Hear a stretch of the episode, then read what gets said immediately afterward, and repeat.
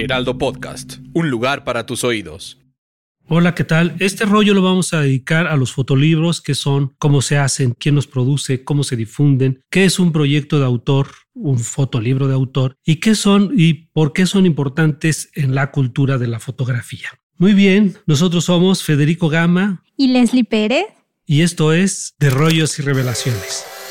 Bienvenidas y bienvenidos amantes de la cultura de la fotografía en este su episodio de Rollos y Revelaciones. Y para presentarles este rollo tenemos una invitada muy especial de la cual su obra gira precisamente en torno a la autobiografía, a la construcción de la identidad y al papel de la mujer en el intenso y determinante proceso de la maternidad. Oigan, pero antes de que Fede les revele el nombre de nuestra invitada, les voy a contar una experiencia, mi acercamiento con esta invitada, porque ella no lo sabe, ¿verdad? Pero un día llegué al Museo de la Ciudad y de repente veo una fotografía de un chiquito que está eh, con una expresión, no se les puedo explicar, eh, sorprendida, pero también eh, cálida, pero y le estaba cayendo una especie de leche, me atrevo a decirla, y, y, me quedé ahí, creo que como hora y media, hasta que me dijeron, eh, eh, no, camínele, tiene que pasar. Entonces, la verdad es que esta invitada tiene esta calidez para acercarnos a su vida, pero también para hacernos parte de estas imágenes de autor, ahorita me corregirá si estoy mal, de autor, porque los que estamos acostumbrados a hacer eh, de repente fotoperiodismo u otro tipo de fotos, no, no, a veces nos cuesta entender cómo se construye un proyecto tan personal y creo que cuando vemos las fotos de esta invitada lo entendemos todo. Así que, Fede, ¿de quién se trata? Bueno, pues sin más, por el momento les presento a Ana Casas, quien, este, como decía, es una gran autora y amiga, y quien dirige un proyecto bien interesante que se llama Hidra, que es uno de los lugares más importantes a nivel internacional para hacer fotolibros. Pero además ella es fotógrafa, escritora, gestora, docente, editora y curadora. Ana, bienvenida. Hola, Muchísimas gracias por invitarme, muchas gracias por esa eh, introducción tan, tan bonita que me realmente me, me conmueve y me hace muy feliz. Me da mucho gusto estar aquí. Bueno, pues sin más, le entramos a las, a las preguntas, lo que la gente quiere saber sobre esto de los fotolibros. Y la primera pregunta que te queremos hacer es, ¿qué diferencias hay entre el fotolibro, el libro de autor y los libros que vemos comúnmente en las casas editoriales?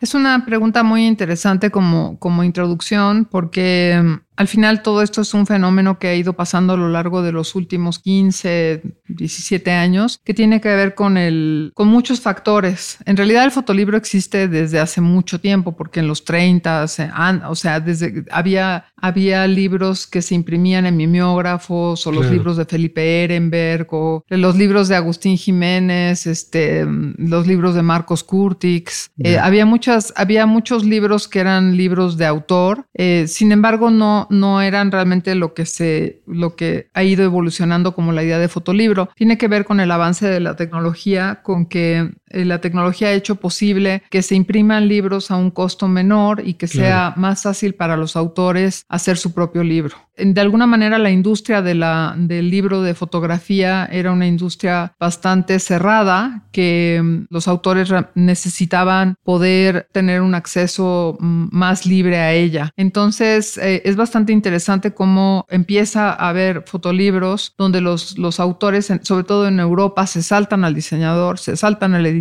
y autopublican. Entonces, uno de los proyectos importantes de este panorama en Europa es eh, Bruno Cheskel, Self Publish Be Happy, que todo lo dice todo, ¿no? Este, ahora se arrepiente del nombre de su editorial, pero en, aquel entonces lo significaba pues todo, y que tiene que ver con la posibilidad de imprimir tu propio libro, diseñar tu propio libro con programas de edición, de diseño en, tu computadora, y, y de esa manera se empezaron a hacer tirajes pequeños que circulaban de mano en mano o, en festivales pequeños y se hizo un boom absolutamente alucinante del fotolibro, sobre todo en Europa. Y esto lo interesante es que permite al autor generar una narrativa, permite eh, que la obra viaje con mayor facilidad, permite la experimentación con materiales y cada vez más, ¿no? Porque al principio los procesos de impresión eran este, solo cierto tipo de impresoras, luego podías hacer solo cierto tipo de encuadernados y eso ha ido evolucionando muy muy claramente en los últimos años hasta llegar a, este momento que es pues el momento que vamos a describir.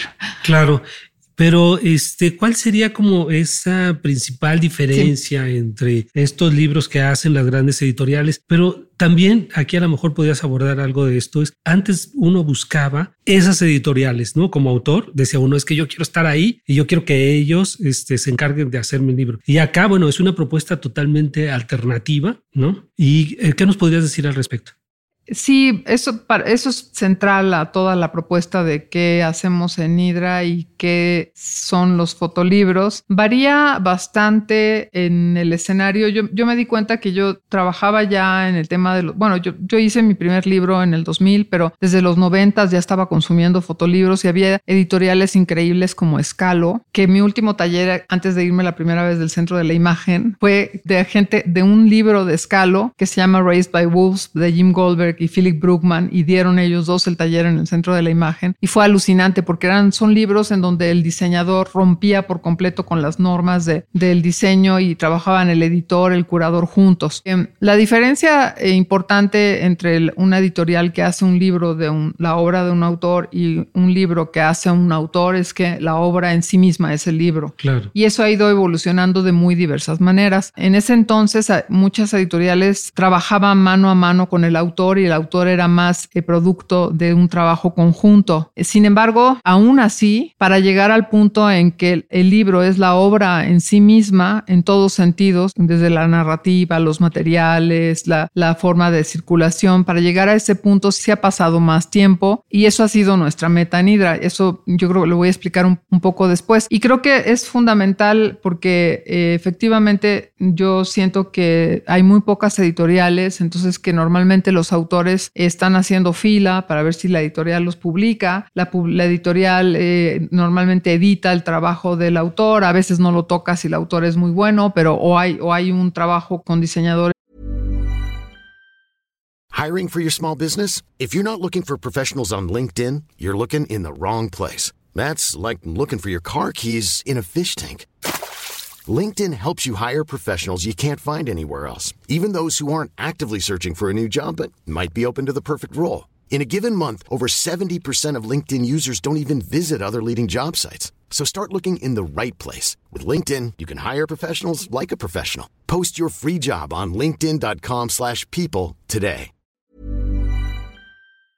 Con los que a veces es una lucha cuerpo a cuerpo espantosa, este, no hay una idea de colaboración, es muy complicado, ¿no? Y normalmente el autor tiene que conseguir el dinero, este, o sea, realmente publicar un libro para un autor en México no es nada fácil. Y en Latinoamérica tampoco, pero está cambiando, ha cambiado muchísimo en los últimos años, ¿no? Y esto es yo creo que lo que vamos a seguir.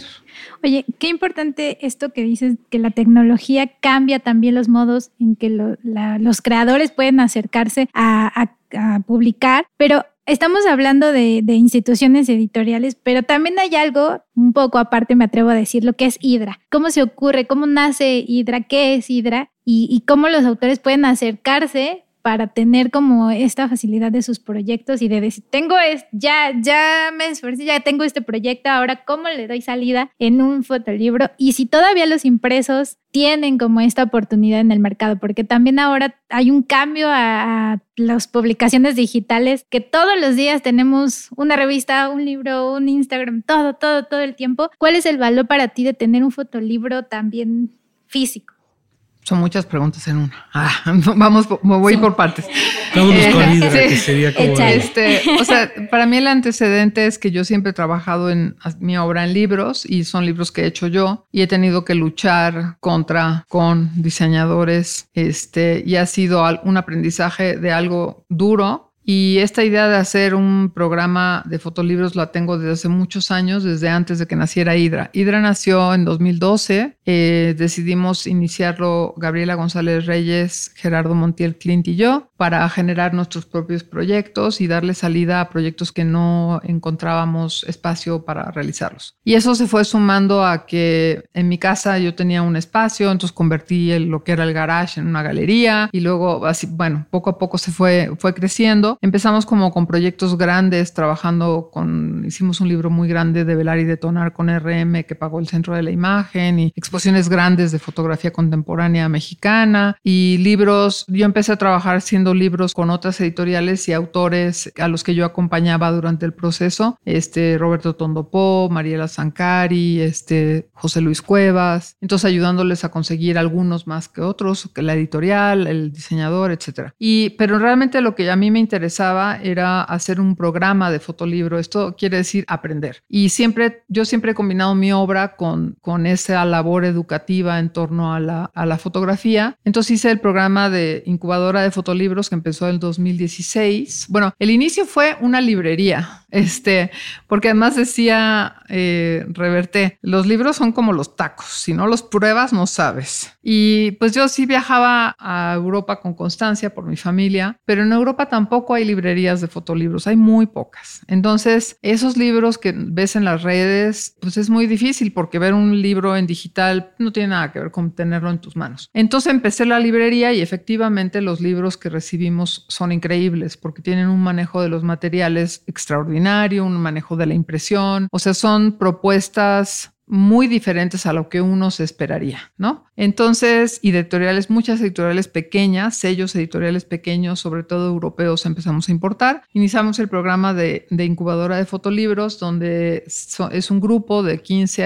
a veces me paso, llego a 19, que es un desastre, de autores que aplican de todo México, pero también de Latinoamérica y hasta de Europa, en donde lo hemos ido cambiando porque para mí esos proyectos son un proceso de aprendizaje, donde editores, la primera vez eran casi 12 editores de todo el mundo, hacían cinco módulos y trabajaban con los autores en sus proyectos de libro. Los proyectos de libro no estaban terminados cuando aplicaba la gente, un poco como hacía antes en el seminario del Centro de la Imagen. Los procesos de selección de los alumnos o de los, de los autores los hago de manera como muy compleja porque lo importante es que la persona tenga la necesidad y realmente el, deseo de, hacer esa obra, ¿no? De, de construir un libro, la necesidad de hacer un libro, cualquiera que sea el tema. Entonces, pues la apuesta era trabajar con los editores eh, desde cómo construyen la narrativa, este, cómo usan los materiales, cómo imprimen, en qué circuitos distribuyen, este, cómo es la relación editor-autor, cómo interviene el diseñador. Y en cada uno de los casos era radicalmente diferente. Entonces era muy padre porque los autores traían su proyecto de libro y un, un este, maestro les decía, no, hombre, está increíble. Vete por acá. Así, Nelson Morales, que es uno de mis autores fantásticos favoritos, este de, Unión Hidalgo de Oaxaca, del libro Musas Mushe. Así le, Ramón Pérez le dice, un diseñador muy importante, no, ya vuélvete loco a desplegables. Y llega otro y le avienta literal el libro en la cara y le dice, es lo peor que he visto en mi vida. Y el otro de, de Oaxaca, sí este, todo sentido, ¿no? Este, al final fue un libro increíble sobre que trabajó siete años en su comunidad con mushes, este, pero son de su comunidad. Él es gay, pero no mushe, entonces es un tema muy interesante. Entonces, bueno, lo que hacemos es trabajar con los autores muy de cerca para que profundicen en el tema. Esto quiere decir, trabajamos con, eh, hemos tenido la suerte de dos incubadoras trabajar con Beatriz Novaro, que es escritora, y entonces les, les apoya a indagar más en la temática. Luego desaparece, a veces no, con diseñadores, con los editores, y yo les voy dando tutoría constante a lo largo de todo el programa. Entonces, la primera generación terminaron una maqueta y algunos no terminaron. Y la segunda generación eh, me di cuenta que trabajaba con Ramón Pez, que es un diseñador, director artístico particularmente interesante y muy loco, de origen italiano, muy, muy, muy, muy loco, que cuando está en el lugar, o sea, en Hidra además tenemos una terraza y un cuarto de invitados, se vuelca 300% al programa, o sea, mm. una cosa extraordinaria. Entonces decidimos terminar las dos generaciones, pero a la mitad del camino yo dije, no, pues a mí me interesa llegar al offset. Y entonces ahí había una japonesa que se llama Yumi Goto, de la que me había hablado todo el mundo, que tiene un espacio que se llama Reminders of Strong Home Photography en Tokio y que era muy parecido a Hydra, chiquito, con una galería que hace un programa del fotolibro como objeto, más corto, o sea, no la bestialidad de 12 invitados, 7 meses, etc. Y de ahí elige los autores que ella le interesa y trabaja con ellos a lo largo de lo que tenga que trabajar. Y los autores hacen todo con sus manitas. O sea, de imprimir, encuadernar, coser. Y luego son, o sea, y lo hacen todo, todo a mano, impreso en dos, o sea, en dos impresoras. O sea que hay dos, como dos formas. Uno que es un proyecto totalmente alternativo, que es así totalmente manual, y otro que sí llega a, a la impresión. Ahí voy, ahí voy, ahí voy, ahí voy. Bueno, Yumi Goto era interesante porque hacía eso y no la conocíamos. ¿no? Así era el proceso. Le escribimos a Yumi Goto sentada yo con este, Mónica Allende, un- una curadora que vino. Yumi Goto, ¿quieres venir a México? Y yo dije, pues me va a decir en dos años, ¿no? Me dice, "In- esto era octubre. In February it's very cold in Tokyo. Entonces en febrero venía Yumi Goto. Me manda en noviembre una lista de cosas. Una impresora láser, tabloide, frente y vuelta, una inkjet, frente y vuelta. Yo dije, bueno, me voy de vacaciones y lo consigo en enero. Pues cuál, no, Pues, no México es imposible. O sea, en, en Tokio los rentan.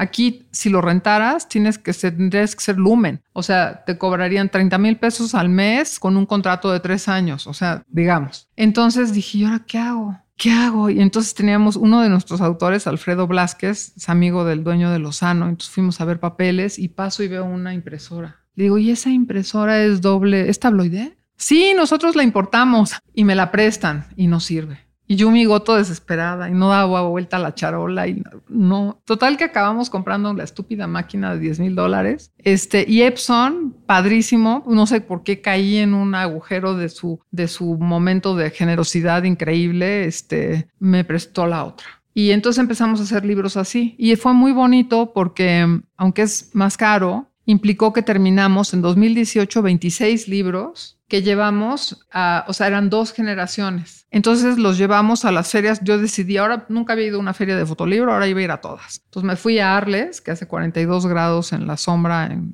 en verano, este donde tienes que cambiar de, de, tren, cargar las maletas con seis maletas, bajar, subir escaleras, subir de tren doble piso, llegas allí y tienes que ir caminando, este, empapado en sudor, no, no hay manera. Ahí. Y lo bonito fue que la gente vio los libros y se enamoró de ellos y estaban hechos a mano. Entonces dijimos, no, pues sí está interesante esto, ¿no? O sea, nos da la opción. Y entonces ahí seguimos trabajando y hicimos varias ediciones más largas, pero la verdad es que para, o sea, para, o sea, son caros, son más caros, ¿no? Y no, que, no queremos, los libros de Yumi son caros. Porque Yumi no llega al offset y Yumi lo que hace es que luego lo retoman otras editoriales, sobre todo Seiba Pero Ediciones. de ahí, ¿cuántos libros se editan? Es decir, cada autor, ¿cuántos libros se edita? Hubo autores, o sea, Yumi Goto a todo le pone un nombre simbólico, o sea, un número. Todo el mundo tiene que ponerle un número. Pero yo, hubo autores que sí le pusieron, pero como yo soy muy punk en eso, este, yo no quería que le pusieran tiraje,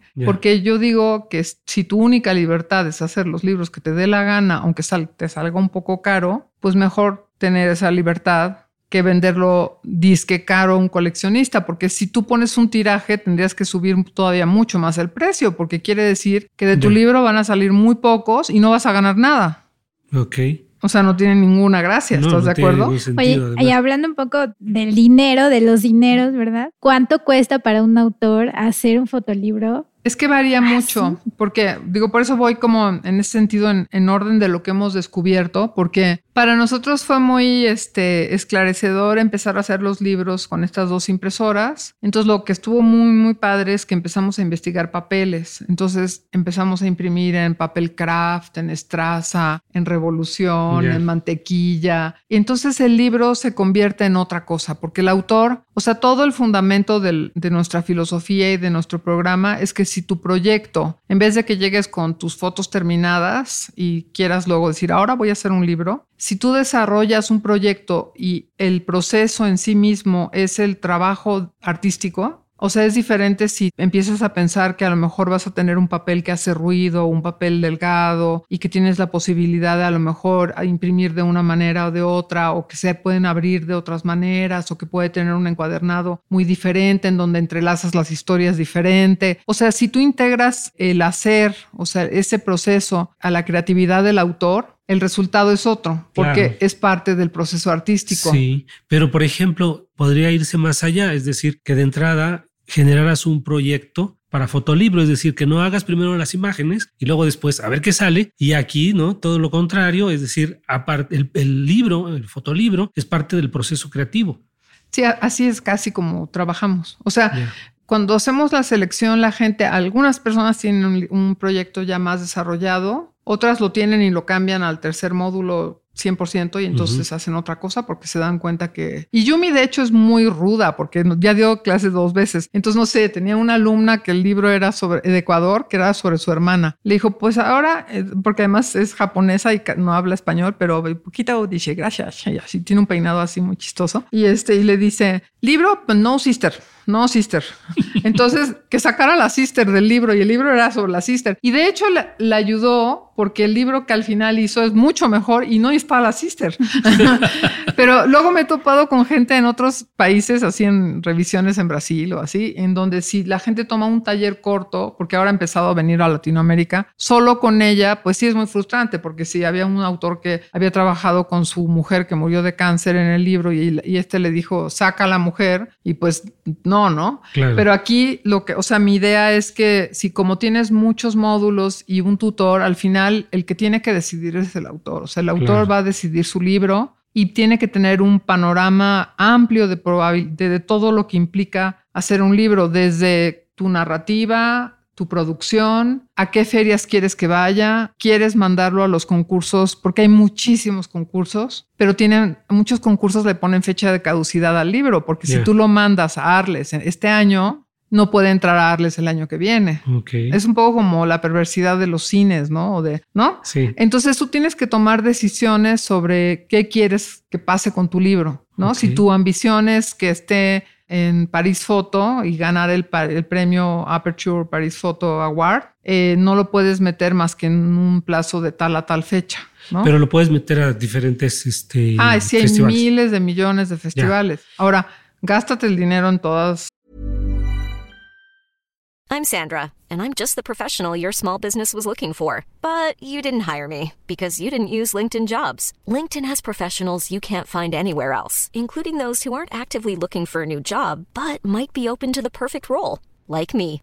In a given month, over 70% of LinkedIn users don't visit other leading job sites. So if you're not looking on LinkedIn, you'll miss out on great candidates like Sandra. Start hiring professionals like a professional. Post your free job on linkedin.com/people today. Sí, la no. edición de las el, maquetas, sí, el envío. El... Sí. Hay muchas cosas muy interesantes que hemos aprendido de todo eso. Claro. Y el primer año acabamos, está sentada Ana en Hidra, volviéndose loca con sus miles de libros, y de pronto suena el teléfono y es Claudia Carreras y dice, acabo de llegar a Brasil, estoy aquí en Estudio Madalena con quienes ya no uh -huh. trabajaba, tienen un booth en Gran Palais, pero no tienen libros, no suficientes. Wow. ¿Quieres ir? Y yo, ya íbamos al, hay un barquito alternativo ahí en el Sena que se llama Policopis. Y yo dije, no puedo pagar la mitad, pero sí la tercera parte. Entonces fuimos y Gran Palais sí es alucinante. Y sí, hicimos un proyecto porque yo tengo la obsesión de que quiero imprimir localmente. Hicimos un proyecto con Antoine de Ágata, este, que nos dio sus fotos de los últimos 35 años en Latinoamérica. Wow. Y con él invitamos a otras cinco editoriales, una en Chile, FIF, Ediciones FIF, subeditora en Argentina, Boyd en Grecia, Brasil, eh, Le Dernier Cri en Marsella y Kawaii, de las más importantes en Perú. Y entonces cada quien con esas fotos hizo su propio libro, su propio tiraje en su propio país con el tamaño que hizo PES. Yo hice la edición de aquí a mano y luego todo eso lo juntamos en una caja que me entregaron el día anterior a salir. Íbamos con nueve maletas, diez autores y cerrando las cajas así mientras las vendíamos detrás de mí estaba Saraí Ojeda, que era otra de las autoras. Íbamos cerrando cajas porque era un proyecto pues nuevo, muy padre, yeah. ¿no? ¿Y tú qué recomiendas nada más aquí así rapidísimo? No, ¿Qué ya, recomiendas ya para, para entrar a Hidra? O sea, ir con, con, un proyecto ya armado, ir con una buena idea para que uno pueda hacer un fotolibro con ustedes. Pues es que, bueno, una de las cosas que ha pasado es que al ir evolucionando, nos hemos dado cuenta que somos espacio educativo, editorial, librería y ahora editorial. Y eso significa pues ver las, los lados buenos y los lados malos de todo, porque las editoriales se quejan que las librerías les quitan el dinero, las distribuidoras les quitan el dinero, los envíos cuesta, el envío cuesta más que el libro a todas partes, a donde lo mandes, incluso dentro de México, cuesta más que el libro. Entonces es tan complicado que pues también tenemos la conciencia de que el libro, por lo menos en este contexto, no es una manera de ganar dinero, aunque la mayoría de las editoriales en el mundo dicen lo mismo. Sin embargo, obviamente hay ciertas editoriales europeas que sí ganan dinero porque tienen un mercado dentro de misma Europa y no es lo mismo viajar en tu coche a la feria al lado y que si tienen una estructura en donde, donde se les compensa, pero nosotros estamos planteados con que el libro pues no es un medio de ganar dinero, porque si quieres ir a ferias y si quieres que se mueva tu libro, pues es un gasto grande de promoción. También en Latinoamérica han empezado a surgir un montón de ferias y un montón de proyectos independientes muy interesantes, lo cual también está muy padre. Sin embargo, los libros de Argentina no salen de Argentina, los libros de Chile no salen de Chile, los libros de pues, Brasil no salen de Brasil, porque las aduanas no te permiten que salgan los objetos. No salen. Entonces, o sea, yo por ejemplo ahora voy a Chile, he ido a Argentina, a Uruguay, a este Brasil, pero yo creo que lo interesante sería publicar localmente, literalmente. Creo que hacer proyectos en donde, donde mejor viajen artistas y no cajas de libros. Este, ese es como mi sueño y lo estoy medio haciendo con alguien en Asia, pero Asia está más lejos. Nada más te queríamos comentar, aquí tenemos una sección que se llama Tip de Oro, que es si pudieras dar solo un consejo sobre fotografía a los y las que nos están escuchando, ¿cuál sería? Pues que trabajen temas que realmente deseen, necesiten explorar. O sea, que tengan una pulsión real, personal, verdadera, de explorar un tema, porque eso significa que vas a tener la energía como para poder desarrollarlo a largo plazo y vas a recorrer un camino que nunca has recorrido y no sabes a dónde vas a llegar, ¿no? Muchas gracias, Ana. Pues la verdad es que nos gustaría quedarnos mucho ¿Cuánto cuesta un fotolibro? Falta para que me corten otra cosa y les digo cuánto cuesta. ¿Cuánto cuesta? No, es que eso está muy interesante porque eh, ha cambiado. Estoy muy sorprendida porque en la imprenta con la que trabajamos, que es muy grande, acaban de adquirir una nueva máquina digital que no es una índigo y no son como las que imprimían antes. Imprime igual de bien que el offset y hace que sea muchísimo más barato. Entonces empieza a ser económico, o sea, tenemos presupuestos de libros de 50 mil pesos, 100, 150 ejemplares. Es increíble. Pues Eso es increíble, increíble. Para esta, este, para la producción de una obra, me parece que es es increíble. ¿Y cómo acercarse a nosotros? Pues escribirnos. No empezamos otro programa por la pandemia y por un poco por los cambios en, en, nuestra manera de trabajo, pero abriremos otro programa, ya sea virtual o ya sea presencial. Perfecto. Oye, les voy a dar el el top 5, como le dicen aquí, el top 5 de puntos que recopilé de este programa. Me puedes corregir, aumentar y sugerir. Eh, pues el número uno, busquen talleres para aprender mucho más de los fotolibros y de los proyectos. El número dos, compren y consuman fotolibros también, por favor. Número tres, profundicen en sus temas, desarrollen sus proyectos personales sin miedo, que muchas veces pensamos que no les va a interesar, pero a quien nos tiene que interesar, si no me equivoco, es a uno mismo. Número cuatro, a las productoras editoriales independientes como Hydra. Y número cinco, pues experimenten en sus materiales también. Se vale experimentar que el libro no es ya el formato cuadrado que nos enseñaron hace 100 años. Hoy hay muchos materiales y muchas más formas de expresión. Y muchas gracias, la verdad. Pero antes les quiero invitar una dinámica que tenemos en este programa de rollos y revelaciones y es, pues compártanos las imágenes que piensen que les gustaría plasmar en un fotolibro o si ya tienen algún ejemplar, por favor difúndalo y compártanlo en nuestra cuenta de Instagram y Twitter con el hashtag Día de Revelado. Ahí los vamos a estar viendo y a ver qué nos dice Ana de sus creaciones. Ana, muchas gracias. ¿Dónde te podemos encontrar? ¿Cuáles son tus redes, las redes de Hydra? ¿Dónde los eh, encontramos? Me pueden encontrar en Hydra, además literalmente vivo ahí, Tampico 33, Colonia Roma Norte. Nuestro correo es enlace arroba hidra.lat, L-A-T. Eh, las redes son en Instagram la Hydra, con H y. En Facebook, Hidra más fotografía. Twitter lo usamos muy poco. Hidra foto. Mi Instagram, Ana Casas Broda. Sí. Muchas gracias. Pues acuérdense también de seguir las redes sociales del Heraldo Podcast. Recuerden que estamos en Facebook, en TikTok, en Instagram, el Heraldo Podcast. Fede, ¿cómo te encontramos? Pues en arroba Federico Gama en todas mis redes, por favor. A mí me encuentran como arroba hoy solo Leslie y acuérdense de invitar por favor a todos sus amigos, familiares, conocidos a escucharnos y califiquen nuestro podcast, pónganle cinco estrellitas en Spotify. Ahí nos vemos al siguiente episodio.